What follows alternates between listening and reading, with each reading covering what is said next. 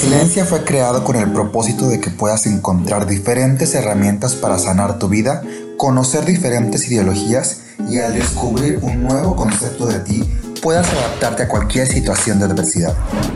Y es por eso que me inspiré en la palabra resiliencia. Sí, con I para que episodio tras episodio encuentres eso que te ayudará a resilienciar tus pensamientos limitantes y así escuches al mundo y a su diversidad. El mundo nos da de tanto de qué hablar que aquí terminaremos hablando de todo. Esto es Resiliencia. Hola amigos, bienvenidos otra vez a un episodio más de Resiliencia. Por primera vez nos estamos viendo face to face y lo estamos haciendo pero con un invitado súper especial. Es Martín Zarate. Él es un maestro de yoga internacional, conferencista, influencer, activista del bienestar y promotor inalcanzable de la práctica del yoga y la meditación. A lo largo de sus más de 17 años de práctica de viajes a la India, se ha permitido explorar las raíces tradicionales del yoga y las ha reunido con su experiencia en psicología y coaching ontológico que ha transformado de la vida de miles de personas a través de sus cursos y talleres. Él también tiene un centro que se llama Sadak Yoga Institute, donde también brindan muchísimas plataformas, muchísimas herramientas que nos brindan toda esta información a través del yoga, meditación, eh, también hay talleres de sánscrito. Martín tiene su propia cuenta donde crea contenido, donde brinda información sobre el yoga, sobre el tema de desarrollo humano, como lo comentábamos también es estudio coaching ontológico y sobre temas de, sí, pues de la vida para aprender a salir de la adversidad y pues bueno, un placer tenerte aquí Martín, gracias por acompañarnos. Gracias, mucho gusto, un saludo a todo el auditorio que nos escucha. Primero que nada me gustaría saber cómo eras tú antes o cómo, cómo, cómo llegaste a esta parte donde empezaste a descubrir este camino de autoconocimiento. Bueno, de entrada, fíjate que yo fui a mi primera clase de yoga hace más de 17 años, eh, pues por curiosidad, ¿no? Me invitaron mis amigos y como muchos de ustedes que nos escuchan saben que pues yoga mm, lo conocemos por las posturas que se realizan, por algunas técnicas de meditación y yo fui atraído también por el ejercicio físico. O sea, al principio no sabía que iba a ser un camino de, de autodescubrimiento no tenía ninguna idea, solamente sabía que me hacía feliz, me hacía sentir bien, eh, me sentía fuerte, me sentía con energía y a la vez llevaba relajación a mi, a mi mente y a mi cuerpo, obviamente. Es un proceso que vas tú descubriendo a lo largo del tiempo. Eh, cuando hablamos de descubrimiento o de autodescubrimiento, eh, me refiero a comprender quién realmente eres a veces eh, nos diseñamos una personalidad, nos diseñamos un, cascarón o un personaje, que es lo que todos hacemos en la vida diaria, ¿no? El ingeniero, el licenciado, el arquitecto, el padre de familia, la esposa, el hijo. Nos vamos creando un personaje eh, con toda la información que vamos eh, adquiriendo desde que somos pequeños, ah, en lo que aprendemos en nuestra casa, lo que dicta la sociedad, lo que vemos en medios de, comunicación masiva y vamos creando nuestro personaje, ¿no? Entonces el trabajo de yoga es hacer una pausa en ese personaje y regresar a la esencia básica de todos los seres eh, espirituales, por así decir. Es decir, eh, no soy el arquitecto, no soy el ingeniero, no soy la buena persona, no soy el malo de la película, soy todos en diferentes momentos de mi vida y todo eso eh, conforma mi exterior. Y en el interior, en la parte profunda espiritual, soy igual eh, que todas las demás personas y que todos los seres animados. Eso es el proceso de descubrimiento. Regresar a la esencia. Yo lo llamo mucho también involucionar. Porque a veces le llamamos a estar más evolucionado, a tener más preparación de tipo intelectual Exactamente, regresar a disfrutar las cosas como cuando eres un niño, ¿no? Cuando eres un niño no haces juicios, te diviertes, eh, no importa a veces si no has comido, te le estás pasando muy bien, estás disfrutando el momento presente. Y conforme vamos creciendo, nos vamos llenando de, de los paradigmas, nos vamos llenando de estos personajes que te platico y de repente nos vamos perdiendo.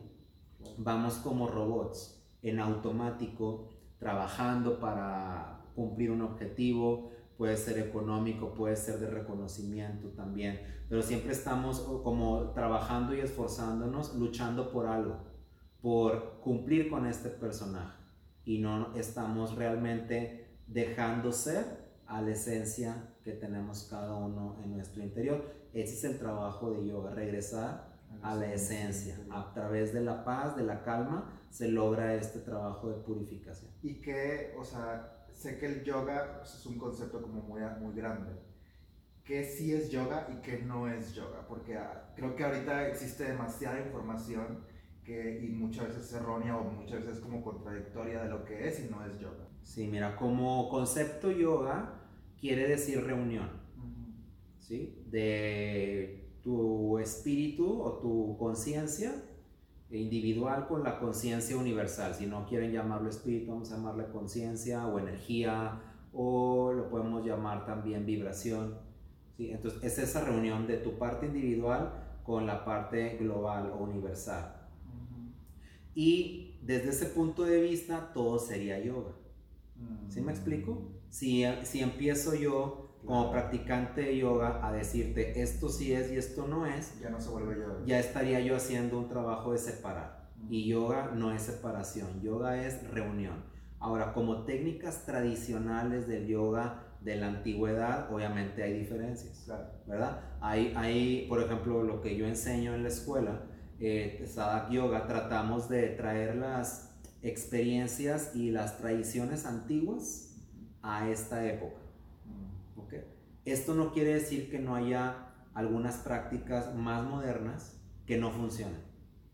Okay. Entonces vamos a decir, la separación sería lo moderno con lo tradicional. Pero si el objetivo es la reunión y es la eh, común unión espiritual, es yoga también. Puede ser prácticas de tipo meditativo, puede ser también... Em, el, uso de, de, trabajo de hierbas medicinales, que en yoga eso no existe, pero sabemos que en otras tradiciones sí existe, que también son para la conexión espiritual, son diferentes, no es yoga como tradicionalmente se usa, pero funciona para la reunión espiritual. Entonces también es, ¿sí? Hay otro tipo de prácticas que se llaman abandono, como un ejemplo claro que siempre pongo eh, de San Francisco de Asís, un abandono extremo, que a lo mejor ni tú ni yo estaríamos dispuestos a hacerlo. No es meditación, no es hierba medicinal, es abandono y funciona para la conexión espiritual. Entonces hay muchas formas. Esa técnica? ¿Puedes como? Claro, desarmarte de lo material. Okay. Que es lo mismo que tratamos de hacer con hierba medicinal mm. o tratas de hacer con trabajo de yoga y meditación, ¿verdad? Es hacer una pausa y decir, de aquí para acá es lo material, me sirve como una herramienta. Tengo un cuerpo para sobrevivir, para cumplir con mi deber. Tengo una mente que me sirve para decidir. Pero al, momento que hago esa pausa, eh, hago a un lado mi cuerpo, a un lado mi mente y regreso a la gran conciencia universal. Y eso se puede hacer de muchas formas. Cada quien nos sentimos atraídos a diferentes formas de practicar esta reunión. Todos hemos experimentado un estado de yoga, un momento de gozo, un momento de plenitud, de calma, de decir, oye, estoy muy bien aquí, no me hace falta nada, mira qué hermosas vacaciones, qué hermoso paisaje, qué alegría cuando di a luz, qué alegría, diferentes momentos de la vida que te sientes realizado, realizada. Eso ya todos lo hemos experimentado. Entonces el trabajo de yoga va a ser como un recordatorio de que yo puedo hacer. Mm. ¿De qué depende? Pues de cada persona. En realidad depende qué tan ah, puro estemos en nuestro cuerpo y en nuestro pensamiento. Si eres una persona con tu cuerpo muy impuro, me refiero a que, no sé, estás intoxicado de medicamentos, intoxicado de, eh, de tabaco, drogas eh, sintéticas, estás intoxicado porque comes comida chatarra, entonces es más difícil que tu mente pueda disfrutar. Si estoy intoxicado, ¿cómo voy a disfrutar? No pueden ni dormir, no pueden ir al baño. Ahora, eso es en cuanto al cuerpo. En cuanto a tu mente, ¿verdad? Si siempre estás haciendo juicios, si siempre estás ganchado a problemas, a situaciones que no te hacen bien, ¿cómo me deshago de todas estas situaciones y me siento a meditar? No estoy listo, requiere una preparación y eso es cada persona, cómo maneje sus pensamientos y cómo gestione sus emociones también. Claro.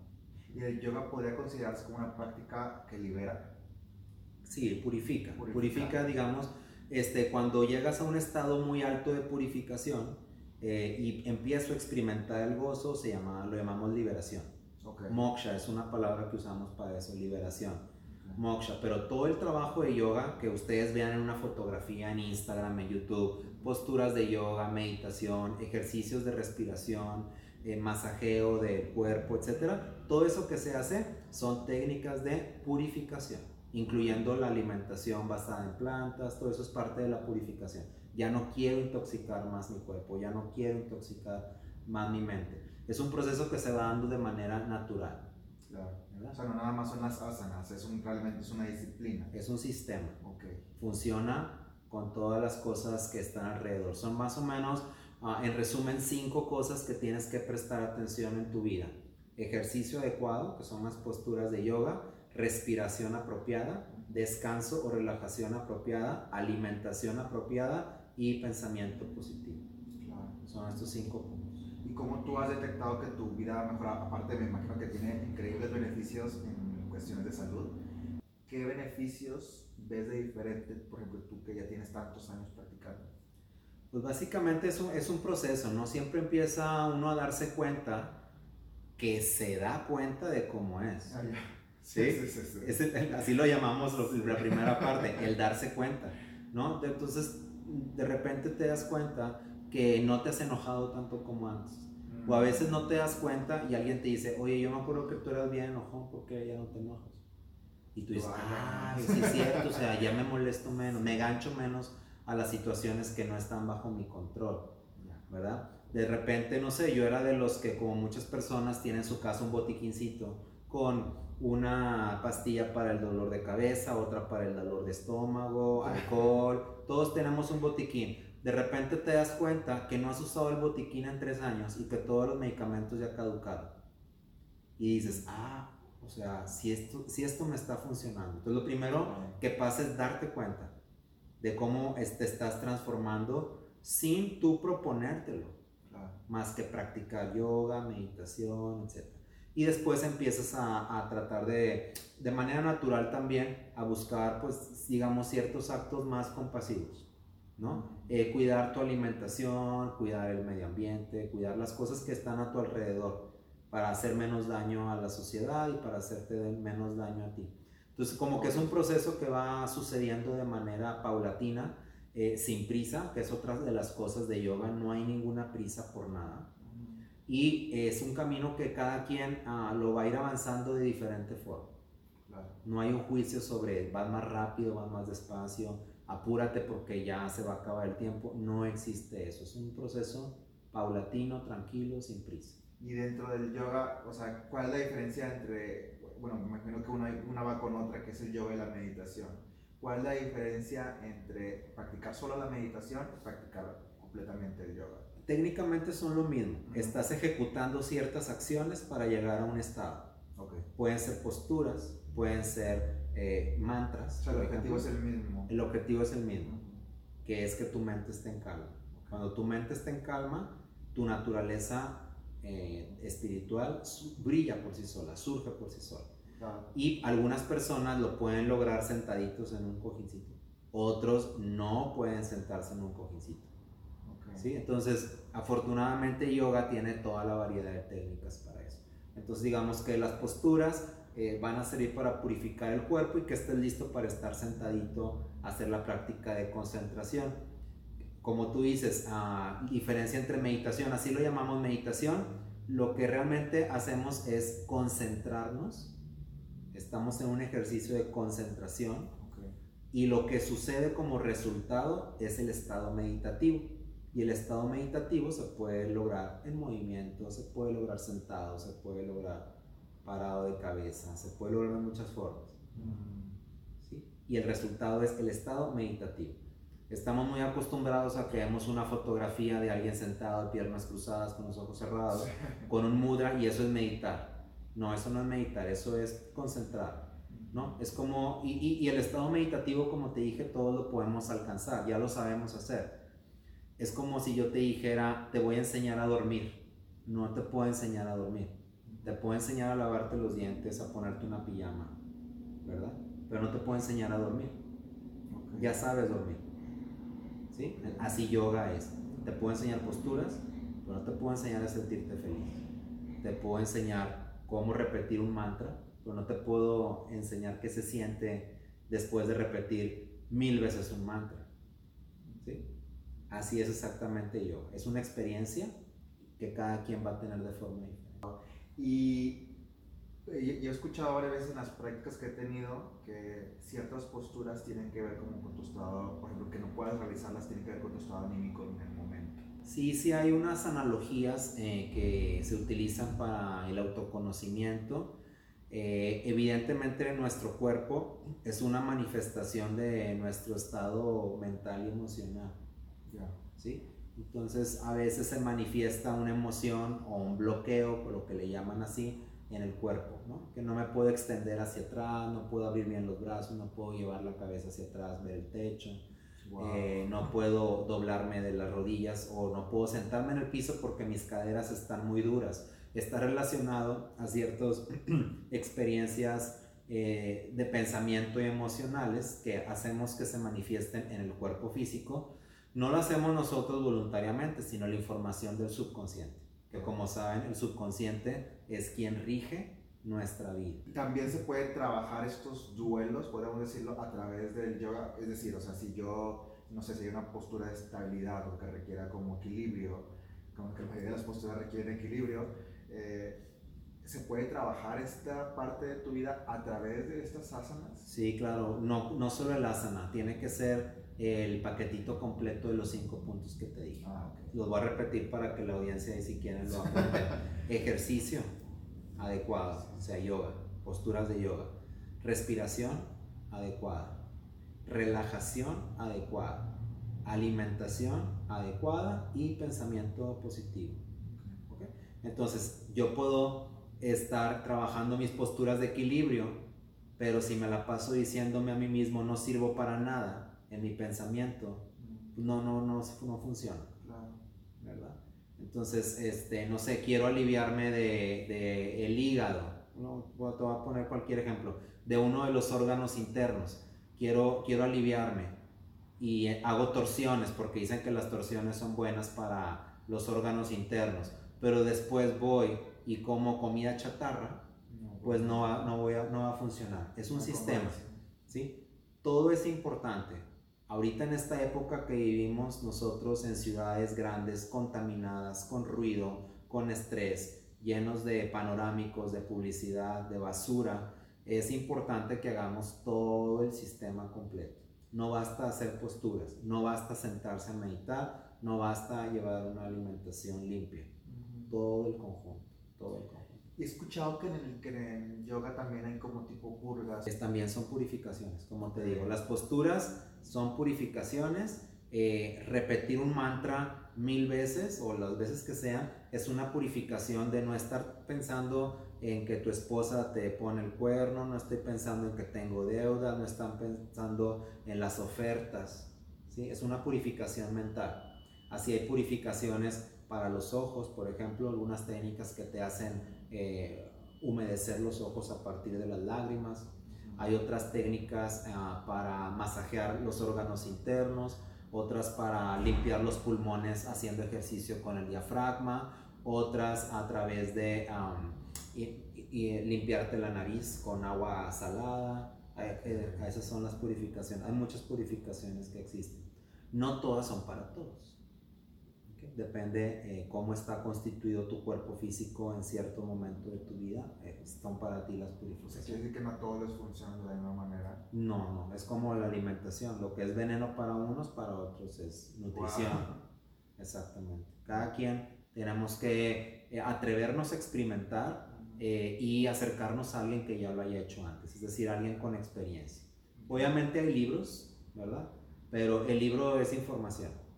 Entonces tú vas con alguien con experiencia, te explica, mira, yo lo hago de esta forma, o sea, el maestro en pocas palabras, eh, yo lo hago de esta forma, así me ha funcionado, lo he enseñado a 100 personas, a 500 personas, a la una le pasó esto, a una le pasó otro. Aquí está la información.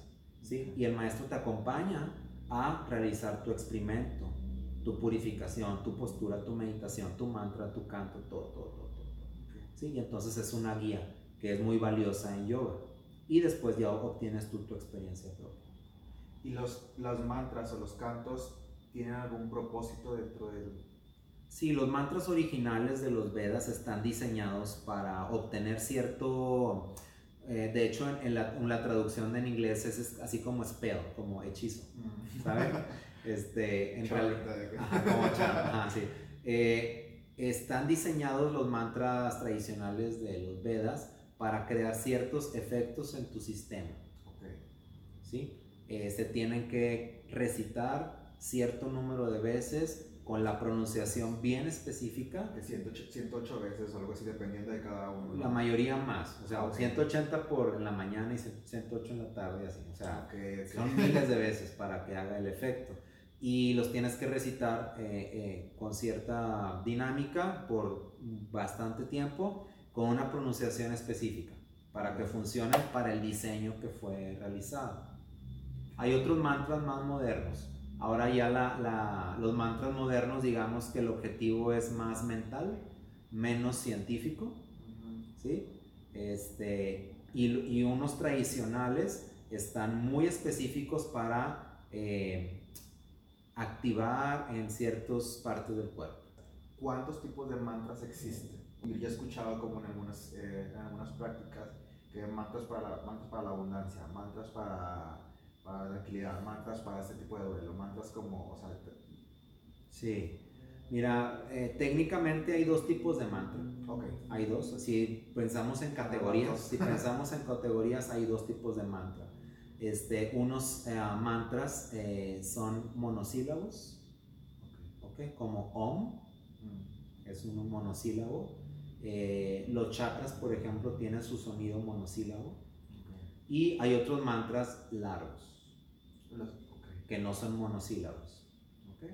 Digamos que eh, esa es la diferencia en cuanto a las categorías, porque estamos hablando no del significado del de, el mantra, estamos hablando de la vibración que vas a emitir al cantar el mantra. Y esta vibración puede ser Om, Lam, Ram, ¿sí? Puede ser algo muy breve o puede ser algo muy grande. Om Namah Shivaya. Loka Hasamasta Hasukino Entonces, esas son las categorías principales que hay.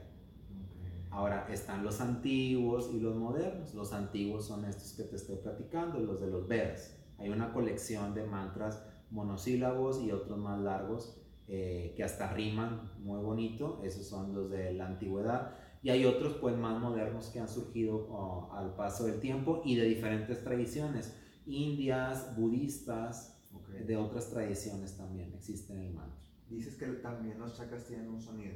Sí. ¿Cómo? Los chakras están, uh, se les atribuye un sonido, un color, una forma, ¿verdad? Tienes todo un sistema de los, de los chakras. Eh, pero aquí lo, lo, más relevante, regresando a lo de si mantras para la abundancia, mantras para la fertilidad, es que en todos estos mantras hay una característica en común, que es el trabajo mental. Mantra, man, man viene de, manas, que significa mente. Y el trabajo es que la mente esté quieta. ¿sí? Ustedes saben, muchas veces pasa que una chica eh, no queda embarazada y se quiere embarazar ya el año que entra para que nazca en diciembre del año que entra. ¿no? Así, así ah, pensamos mucho la sociedad ahorita ahí quiero que sea niño o niña. O sea, ya estamos muy forzando las situaciones que queremos que se manifiesten. ¿Sí? Y entonces no, no, te embarazas y empiezas a preocuparte, ¿por qué no me embarazo? Tengo que hacerme un tratamiento. Entonces, este mantra de fertilidad, lo que va a dar, uno es esperanza y fe, y el otro, otra cosa que va a dar si lo recitas, es tranquilidad mental porque no vas a estar haciendo un juicio sobre ya, ya me tardé en embarazarme o no me tardé en embarazarme. ¿Sí? Vas a estar recitando tu mantra. Entonces tu mantra va a estar en un estado de ánimo de tranquilidad y de calma. Y entonces sucede tu naturaleza y tu deber espiritual. Si tu deber es ser mamá, vas a ser mamá. Si tu deber espiritual no es ser mamá, no vas a ser. control. Eh, exactamente, desapego. Desapego del resultado. Eso tienen en común todos los mantras. No te voy a decir que los de la antigüedad son mejores que los nuevos. Yo no he practicado de los nuevos porque, como te platico, la escuela de nosotros usa más la, la tradición de la antigüedad. Eh, pero no quiero decir que no funciona. Y lo que tienen en común es eso. Si es un mantra, es porque es un trabajo mental. Acciones para la mente para estar en tranquilidad. Justo eh, se me viene a la mente las primeras veces que empecé. Yo no me considero como experto en yoga, pero algo que creo que alguna vez compartí en un post era que al principio, y a lo mejor a muchas veces les pasa a la gente que cuando vas comenzando crees que el yoga debe ser de determinada manera o sea, justo hace ratito decías de que tiene, se tiene el concepto de que la persona sentada y como meditando y esto es como yoga y eso no, o sea, no es, o sea, eso es estar concentrado, ¿no? Como dices. Me pasaba muchísimo, muchísimo al principio que quería que las posturas veía al maestro y decía, pues así tiene que ser, ¿no? O sea, era como constantemente tratar de, de imitar o sea, lo que se estaba pasando ahí y me desconectaba de lo que en ese momento podía estar sucediendo. ¿no? En determinado momento eh, lograba encontrar la quietud, por algo me, me, gustaba y por algo me mantenía ahí. Pero al principio, o sea, no todo el tiempo lograba llegar a este estado como de, de, desapego en, en, la práctica. Y en algunos, ya conforme fui avanzando en la práctica, empecé a, a incorporarlo un poco cada vez más. O sea, es como dices, no lo notabas, pero de repente decías, ah, ok, ya no, eh, me di cuenta que en esta práctica no lo sentía, no, no, no me, no me enjuicié tanto a mí mismo en mis posturas. Bueno, lo que acabas de platicar eh, no solo nos sucede cuando vamos comenzando en yoga, nos sucede todos los días hasta el día de nuestra tumba. Ok. ¿Verdad? Tenemos en nuestra mente algo y queremos que suceda de la forma que nosotros queremos, a la hora que yo quiero, como yo digo y porque yo digo. ¿Verdad? Eso siempre va a pasar. Es, la mente tiene una parte eh, que se llama ego, que siempre va a funcionar de esa forma. Y no está mal, así es, punto. Entonces, es parte de nosotros también. Es parte de nosotros, ¿verdad? Todavía en la muerte que andas dando instrucciones de cómo te hagan tu velorio, ¿verdad? Este, no se acaba nunca esa parte, está diseñada así la mente. ¿Qué tenemos que hacer los practicantes de yoga? No tenemos que esforzarnos. Mm. Yoga es el trabajo de simplemente ser. Simplemente ser. Entonces, tú vas a la práctica del ejercicio de yoga y como tú dices, quieres hacerlo como el maestro. El deseo no es malo. El deseo me va a impulsar a mañana venir y volver a intentar. Y pasado mañana volver a hacer. Y tomarme una foto y luego decir, ay, ya me está saliendo. ¿Sabes? El deseo no es algo malo. El ego no es mi enemigo. ¿Ok? Lo que tengo que hacer es el resultado, eh, no ponerle una calificación. ¿Ok? Siempre ese es el proceso, ¿no? Lo quiero hacer como el maestro, está bien lo quiero intentar, lo quiero practicar. Al final, lo logré o no lo logré, eso es lo que tenemos que no hacer un juicio. Eso es lo único que tendríamos que no hacer, fíjate, ni siquiera tenemos que hacer. El trabajo es no hacer.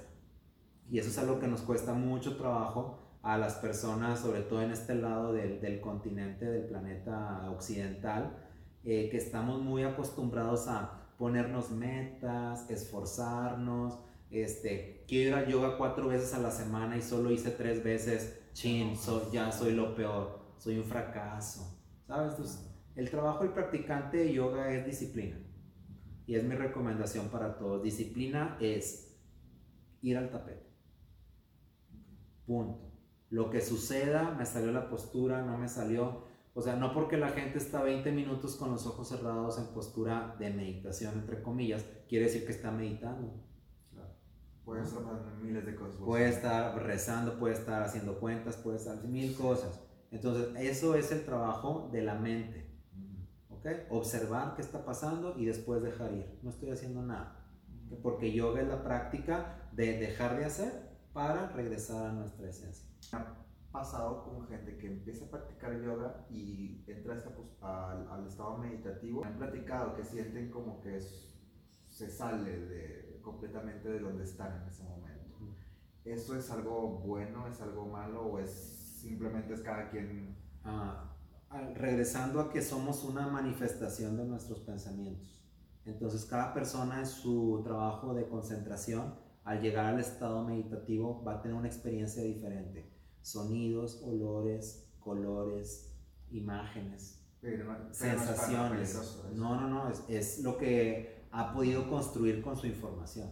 Wow. Es como cuando tú estás dormido, un día tienes una pesadilla, otro día tienes un sueño súper bonito, es tu información con la que estás trabajando. Igual en el estado meditativo, ¿sí? entras a otra dimensión diferente al sueño profundo y vas a, a, la información que tienes en tu subconsciente.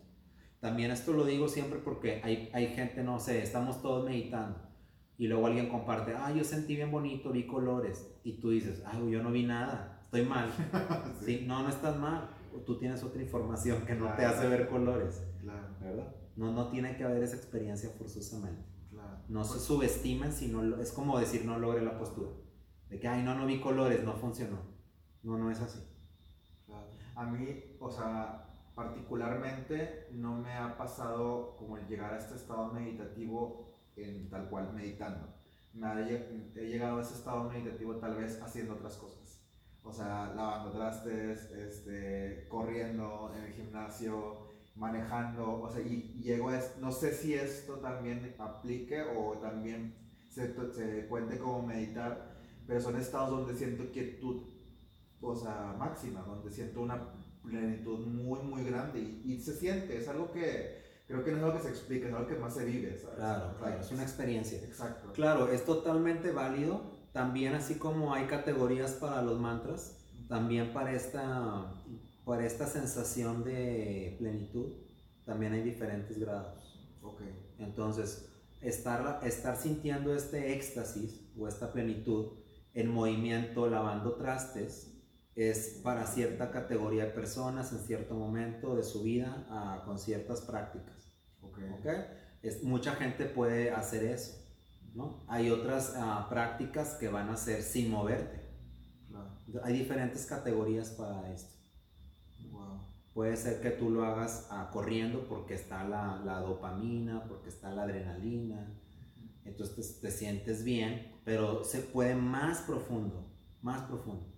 ¿okay? Son diferentes estados, pero está bien padre que, que lo vayas reconociendo porque sabes que tienes acceso haciendo algo por ti mismo, que es correr. Claro. ¿Sí? Y entonces al rato lo buscas, otra vez voy a correr porque correr me hace bien y vas grabando en tu mente esa información de qué se siente estar bien. Y con el tiempo la puedes replicar sin ir a correr. Mm. Porque ya está en tu memoria. El chiste es identificar al principio cuál es la sensación y después irla trabajando. Exactamente. Ahora, las posturas de yoga, como uh, trabajan con todo el sistema glandular, a diferencia de correr, van a hacer que accedas más pronto a ese, a ese espacio de plenitud, donde va a haber adrenalina con la postura que no te sale y que va, párense de cabeza, no me da miedo, hay, hay adrenalina también. ¿sí? Entonces va a ser, eh, el diseño de las posturas de yoga está hecho para eso. Además de que el beneficio de las posturas de yoga es que lo puedes hacer pues en cualquier época de tu vida sin ningún recurso más que el piso y lo puedes hacer aunque tengas 80 años de vida. ¿sí? O no sé, el gimnasio ahorita que estás yendo, va a haber una época en que ya no vas a poder al gimnasio. No es sustentable a largo plazo. Puedes ir 20 años al gimnasio, 30. ¿sí? Y yoga puedes sentarte a meditar aunque estés en la cama en un hospital. ¿Sabes? Entonces es la diferencia con este... ¿Y por qué a mí me ha pasado particularmente, y también tiene que ver porque es mi personalidad más emocional, pero me ha pasado que en posturas o en prácticas, eh, incluso también gente me lo ha compartido, que se te vienen sensaciones y emociones en ese momento que no, que no tenías bien identificados o que en ese momento no sabías que te estaba doliendo algo y de la nada, o sea, te viene como, como en la meditación de repente se te vienen cosas que ni te acordabas o que, porque así es la mente, no es como muy activa. También se vi- me ha pasado que se vienen emociones. ¿Esto es completamente parte de la práctica? Sí, claro, claro. Al final no, las emociones son una reacción al entorno. Wow. De hecho, este, no, no hay alguien más emocional o menos emocional. Ok. A- Ahora, alguien que lo demuestre más, sí. Ujú. Pero todos reaccionamos al ambiente que está a- afuera. Y reacciono a través del enojo, a través de, la- de una sonrisa, ¿no? o a través de la- del llanto. Todos reaccionamos. Alguna gente se aguanta, ¿verdad? Pero todos somos igual de emocionales porque es una reacción. Nadie la planeamos. Ay, voy a llorar. No, no. No. Sí, ya estoy llorando, ¿verdad? O sea, esa es, esa es la reacción. Ahora, a veces ciertos am, movimientos nos traen recuerdos y que nos hacen sentir o que nos hacen revivir emociones que a veces nos dejamos guardadas. Ya. Y entonces viene y, ay, te llora. Es como a veces hay gente que se está riendo a carcajadas en la postura de yoga, Ok. ¿verdad? Pues de que, ay, no, es que me acordé de algo, o sea, Ok. ¿por qué te O acordaste sea, si la estamos en postura la sí trae una- ciertas cosas a tu vida. Tu cuerpo es el que trae la información. ¿sí? Tu cuerpo trae la información. Acuérdate que somos un sistema. Entonces, lo que está en la mente está manifestado en el cuerpo. Qué curioso porque siempre, o sea, siempre, incluso en, el- en los episodios hablamos mucho que el cuerpo siempre habla. Claro. Pero ahora hablar de que el cuerpo también atrae, o sea, Sí. atrae momentos, situaciones, emociones, o sea, qué increíble que el cuerpo literal, o sea, es el centro de todo, o sea, es lo que nos mueve, atrae, sale y Está conectado a la, a la mente. Wow. ¿sí? En realidad, el centro, hablando de lo material, eh, aunque no lo podemos tocar, el centro es la mente. El centro es la mente. De acuerdo a la filosofía de yoga, eh, cuando dejas tu cuerpo físico, o sea, cuando ya te mueres, eh, la mente o la información viaja junto con tu espíritu. No se trae el cuerpo, el cuerpo se convierte en tierra, pero la información, tus recuerdos, tus memorias, esas siguen, siguen con tu espíritu. Entonces digamos que el centro o el protagonista es la mente y el medio para comprender a mi mente está en mi cuerpo. Lloro eh, porque en mi mente algo me da tristeza. Río porque en mi mente algo me dio risa. ¿Verdad? Tengo miedo por alguna información ahí. Por ejemplo, el miedo este, a una fobia a una araña cuando a otras personas no tienen, ¿no? Unas personas sí tienen y otras sí. Y, y pasa una araña y se te pone la piel chinita, gritas, ¿sabes? Entonces tu mente es quien manda y tu cuerpo reacciona Ok. con la información que está en tu mente. Básicamente en el subconsciente que forma un porcentaje mayor de la información. Wow. Qué increíble que el yoga tenga tanta profundidad, o sea, la gente yo creo que se piensa que nada más son posturas y no, realmente. No, no, es un complemento. Yoga no son posturas, pero incluye hacer posturas. Claro, es parte de... Y por último, ¿qué les dirías a las personas que nos escuchan para comenzar a practicar yoga? ¿Qué pueden encontrar aquí? ¿Qué, qué les recomiendas? ¿Qué... Pues obviamente si están escuchando este podcast y ya llegaron al final es porque en su corazoncito hay curiosidad por practicar. Totalmente. Si no, no hubieran llegado hasta el final. Entonces los invito a que se acerquen a un espacio donde puedan practicar yoga. Ahorita está mucho, muy en virtual también, así es que no hay límites. Disfruten que no hay límites. Anteriormente solo se enseñaba yoga en algún momento solo a los varones, en algún momento solo a los indios de cierto linaje en clase social. De unos ah, 60 años para acá está abierto a toda la humanidad Wow. y, y a través de canales de, de digitales. Así es que por alguna razón están ustedes aquí escuchando este mensaje. eh, denle clic a un lugar donde haya yoga. Puede ser en, en mi página Sí, también, sí, martinsarate.com, en mi canal de yoga de YouTube, Martín Yoga. eh, y, o busquen un lugar presencial y acérquense ya a practicar. No se detengan, no se esperen a pasado mañana consigan un tapete y sigan su intuición. Por eso están aquí en este momento escuchando este mensaje y disfruten. Disciplina es lo más importante. No esperen un resultado para mañana, no esperen que les salga la postura. Lo más importante es disciplina. Agarro mi tapete, me subo.